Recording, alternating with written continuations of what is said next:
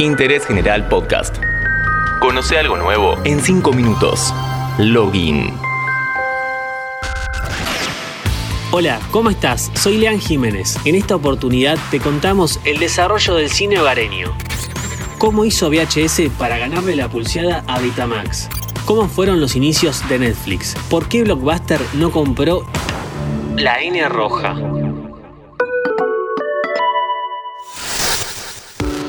Antes de la existencia del video hogareño, la única manera que teníamos de ver una película era en el cine o bien en la TV. Pero en 1976 llegó al mercado un producto que cambió el paradigma. JBC lanzó el VHS y compitió con el Betamax de Sony.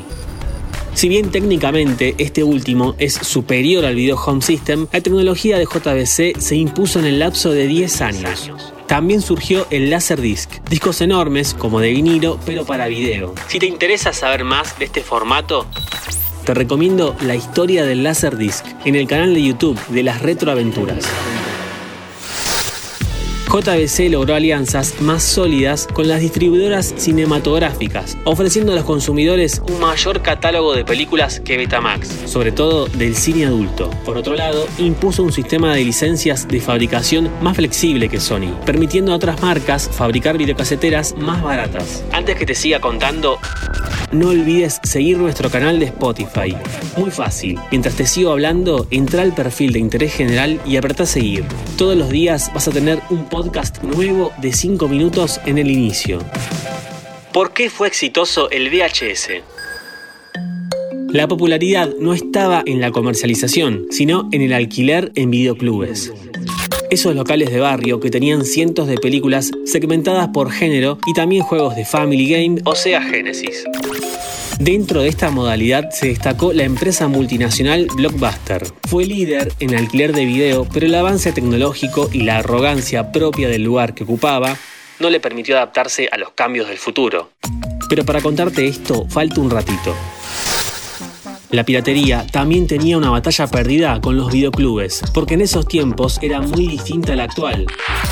Para duplicar una peli necesitabas disponer de una isla de edición lineal. Además el material copiado perdía definición de imagen y calidad de sonido por la naturaleza propia de la cinta magnética. A finales de los 90, con un recién nacido formato DVD que venía a suplantar lo analógico del VHS, se inició en Estados Unidos una pyme que jamás imaginó en lo que se convertiría. Netflix comenzó como un servicio de suscripción de video por correo. Ingresabas a su página web, elegías la película de un catálogo, te la enviaban a tu casa y, previa elección del siguiente título, la devolvías por correo para luego enviarte otra. No había multas por entrega a destiempo, como pasaba en Blockbuster.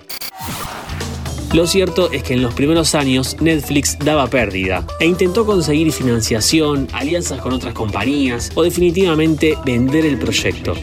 Durante meses, el CEO, Reed Hastings, intentó concretar una reunión con John Antioco, el director de Blockbuster. En ese encuentro, Netflix se ofreció por 50 millones de dólares, una ganga para la mega empresa de alquiler. Lamentablemente no llegaron a un acuerdo. Antioco casi se le rió en la cara y no creyó en las posibilidades de esa pequeña empresa. La historia le dio la razón a Reed Hastings. La piratería del DVD fue mucho más dañina que nunca, y la diferencia de precios entre alquiler y venta no se justificaba. Aumentó la velocidad de Internet, abriendo nuevas posibilidades, legales y no tanto. La crisis de 2008 en Estados Unidos fue determinante. El público cada vez tenía menor poder adquisitivo y la suscripción a Netflix era una opción mucho más barata y variada. A nivel global, Blockbuster se declaró en bancarrota en 2010 y en 2013 cerraron masivamente los locales.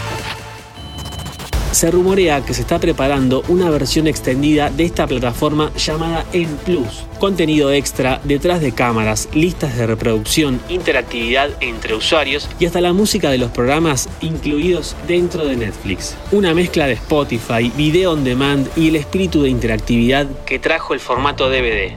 Parece que Reed no quiere cometer los mismos errores de su anterior competidor. Tratar de ver el futuro a la medida del consumidor resulta ser una apuesta fuerte.